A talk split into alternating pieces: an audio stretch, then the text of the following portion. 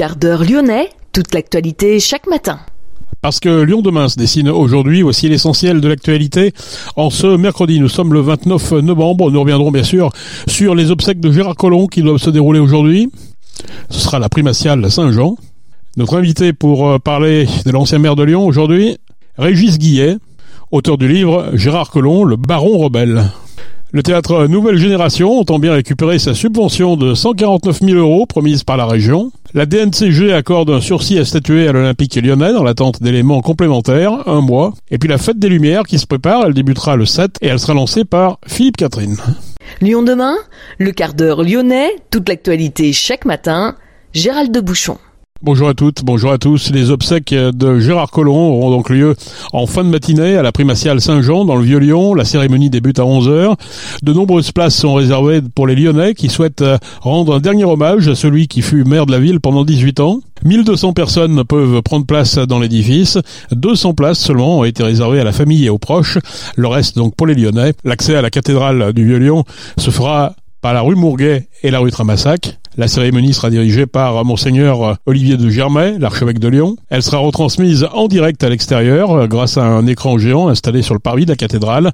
De nombreuses personnalités sont attendues. Le président de la République, Emmanuel Macron, dont Gérard Collomb a été l'un des premiers soutiens lors de son lancement en politique. La première ministre, Elisabeth Borne. Seront également présents un ancien président, François Hollande, un ancien premier ministre, Édouard Philippe. Gérard Collomb a été ministre de l'Intérieur sous Édouard Philippe. Emmanuel Macron et Édouard Philippe prendront tous deux la parole durant la cérémonie. Grégory Doucet, le maire de Lyon, mais aussi Bruno Bernard, le président de la métropole, ou encore Laurent Wauquiez, président de la région Auvergne-Rhône-Alpes, seront présents.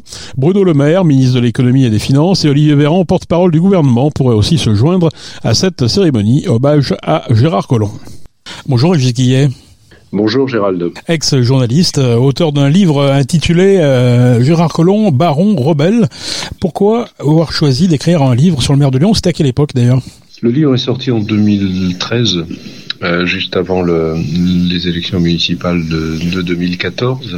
Et euh, j'ai décidé d'écrire ce livre euh, au cours de, d'un événement qui s'est déroulé en 2008. C'était là juste avant les quelques semaines avant le, les élections municipales de, de 2008. Donc, et j'animais une, une, table ronde avec Bertrand de Lagarde qui fêtait les 20 ans de son cabinet d'architecture, sud architecte, et la table ronde portait sur l'urbanisme au XXe siècle, sachant que Gérard Gérard qui était maire, a été passionné par euh, l'urbanisme et l'architecture de façon générale. Et puis, comme on était à quelques semaines du, du premier tour de ces élections municipales, je lui avais posé une question sur euh, la façon dont il voyait euh, ces élections, ces deux tours d'élections. Et il m'avait fait une réponse qui était euh, pas exactement en ces termes, mais qui voulait dire euh, mais non, il n'y aura pas besoin de deux tours, je serai élu au premier tour. Et là, on était dans la grande salle du pâté à Vèze et il y avait 600 personnes, des promoteurs, des décideurs, des entrepreneurs, enfin beaucoup, beaucoup de beau monde. Et, et au moment où il me dit ça, j'étais surpris, je me suis dit quand même, il est gonflé de il est, il est quand même gonflé d'annoncer ça, qu'il sera élu au premier tour. Et puis un mois et demi plus tard, paf, il était élu au premier tour. Donc euh, voilà, c'est à partir de ce, ce déclic-là, cet événement-là, que j'ai décidé de me pencher sur sur son parcours. Alors Baron, on comprend pourquoi. Hein, le, le, Baron, c'est euh, l'homme politique local, on va dire, hein, dans toute sa, mm-hmm. sa bonhomie. Rebelle, pourquoi?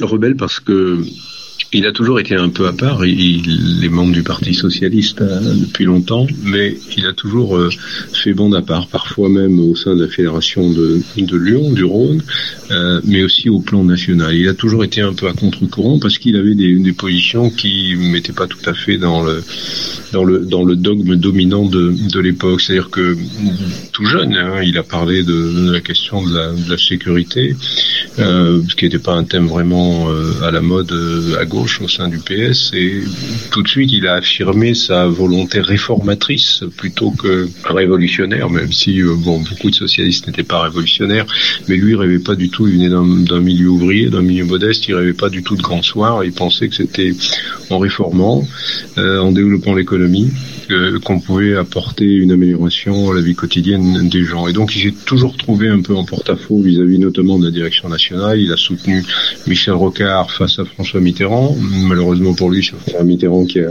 qui a gagné. Et donc il s'est retrouvé euh, minoritaire, aussi bien au plan national que souvent aussi à la Fédération du Rhône, qu'il a fini par contrôler, mais au terme d'une bataille euh, interne. Donc voilà, voilà pourquoi ce, ce terme de baron rebelle. Comment s'est effectué votre euh, travail d'enquête? Parce que c'est notre travail journalistique, on va le rappeler. Hein, c'est pas, c'est pas une commande de, de Gérard Collomb. Non, absolument pas. C'est voilà, je me suis lancé et j'ai j'ai pris des contacts avec euh, les gens qui l'ont côtoyé, qui l'ont accompagné, qui l'ont combattu. Donc ça a été, je sais pas, une cinquantaine, une soixantaine, soixante-dix entretiens de tous tous horizons. Et puis on rassemble ce matériel-là. Alors évidemment, lui, je l'ai rencontré à plusieurs reprises. Je lui ai dit, euh, voilà, je j'ai créé un livre sur vous, donc euh, j'aimerais bien vous rencontrer. Donc il a accepté l'idée et on s'est rencontré à plusieurs reprises, aussi bien dans son bureau de, de l'hôtel de ville que euh, dans ses déplacements parisiens. Et c'est comme ça que j'ai pu un peu le voir euh, à l'œuvre euh, au travail et c'est comme ça que au fil du temps s'est construit le livre. La colère qu'on lui prête euh, parfois, c'est quoi? C'est une c'est une exigence? Oui. C'est quelqu'un qui était extraordinairement exigeant avec lui-même, y compris quand euh, il était un simple conseiller municipal d'opposition. Il travaillait ses dossiers, il travaillait, il travaillait, il travaillait, ça lui venait de son héritage paternel et maternel. Et donc cette exigence-là, ben, il la voulait aussi pour les gens qui travaillaient avec lui, qui collaboraient avec lui. Et donc, quand il estimait que le travail n'était pas bien fait, oui, il pouvait euh, monter dans les tours, comme on dit. Mais euh, c'était quelqu'un qui était assez sanguin, donc il pouvait euh, piquer une colère énorme. Mais deux heures après, il croisait la même personne et il avait oublié sa colère. Alors la, personne qui l'avait subi l'avait pas oublié sans doute, mais lui oui, il passait à autre chose. Alors, est-ce que c'était un homme de droite ou de gauche? Parce qu'à la fin, on a dit qu'il s'était quand même beaucoup droitisé, au tel point Mm. qu'aujourd'hui, il y a ces propos qui sont repris, on le sait, par euh, le Rassemblement national et d'autres euh, d'autres partis d'extrême droite.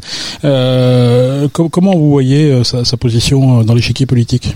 Ouais, c'est c'est une question qui est, qui est difficile. Moi, à la fin de mon livre, je disais oui, c'est quelqu'un, c'est quelqu'un de gauche, alors du, du centre gauche, parce que son souci permanent, euh, c'était de tenter d'améliorer la vie quotidienne des habitants de l'agglomération lyonnaise et de tous les habitants, qu'ils soient à l'ouest, mais plus encore à l'est ou au sud, dans les villes défavorisées ou en difficulté. Après, euh, c'est évident que, comme je le disais tout à l'heure, euh, les questions de sécurité, il pensait que la sécurité était un, un, un, un droit absolu pour euh, les gens les, les plus défavorisés, les plus pauvres. Alors c'est en ça qu'il est qu'il est de gauche et en ça qu'il est de droite aussi. Alors c'est vrai que sur euh, la fin de sa carrière, euh, on peut estimer que voilà, il s'est rallié ou plutôt il a soutenu Emmanuel Macron, dont, on peut, dont on peut pas dire qu'il soit vraiment de gauche. Il a eu des, des positions, euh, oui, qu'on pourrait qualifier de droite. Donc euh, voilà, on va le mettre. Il était, il était centriste, Comme on les aime à Lyon. comme on les aime à Lyon. Oui.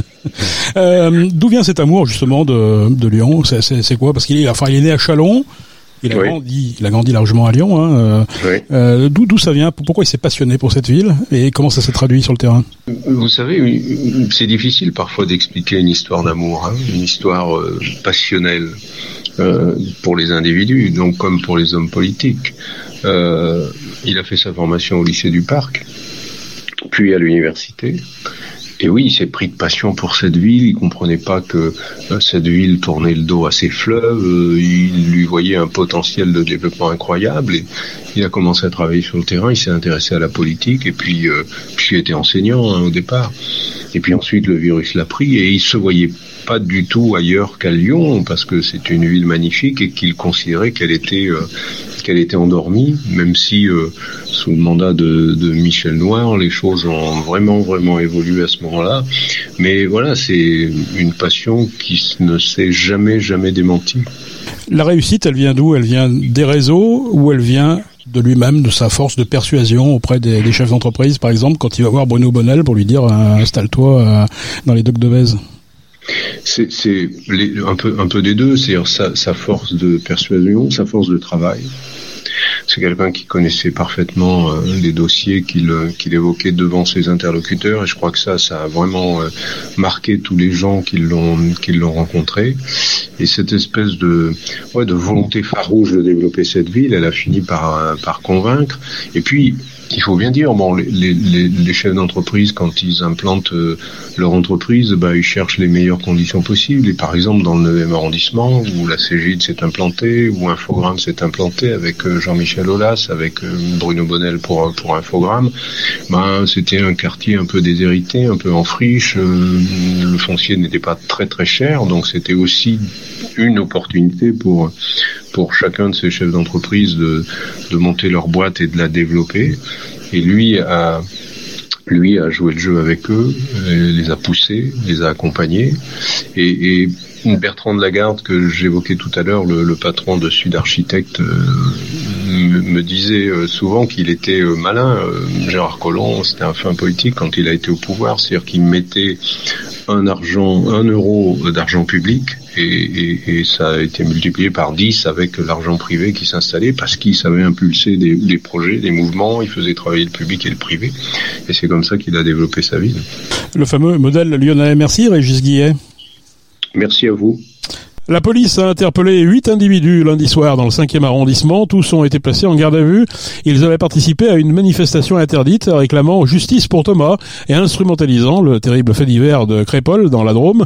Gérald Darmanin a indiqué « Je ne laisserai aucune milice, qu'elle soit d'extrême droite ou d'un autre courant radical, faire la loi à la place des procureurs et des policiers ». Le ministre de l'Intérieur a annoncé son intention d'engager la dissolution du groupe d'extrême droite radicale Division Martel, qui officie surtout à Paris, mais aussi de deux autres groupuscules dont il n'a pas révélé les noms. À Lyon, on connaît surtout le groupe euh, Les Remparts, dont les locaux sont situés dans le Vieux-Lyon. Les Remparts euh, ont d'ailleurs euh, partagé une vidéo de la manifestation sauvage de lundi, sans revendiquer directement l'action. Le député insoumis de Villeurbanne, Gabriel Amar, a annoncé qu'il saisissait la justice au titre de l'article 40. Le théâtre Nouvelle Génération entend bien récupérer sa subvention de 149 000 euros promise par la région avant d'être sucrée à la suite de multiples critiques émises par son directeur Joris Mathieu à l'encontre de Laurent Wauquiez.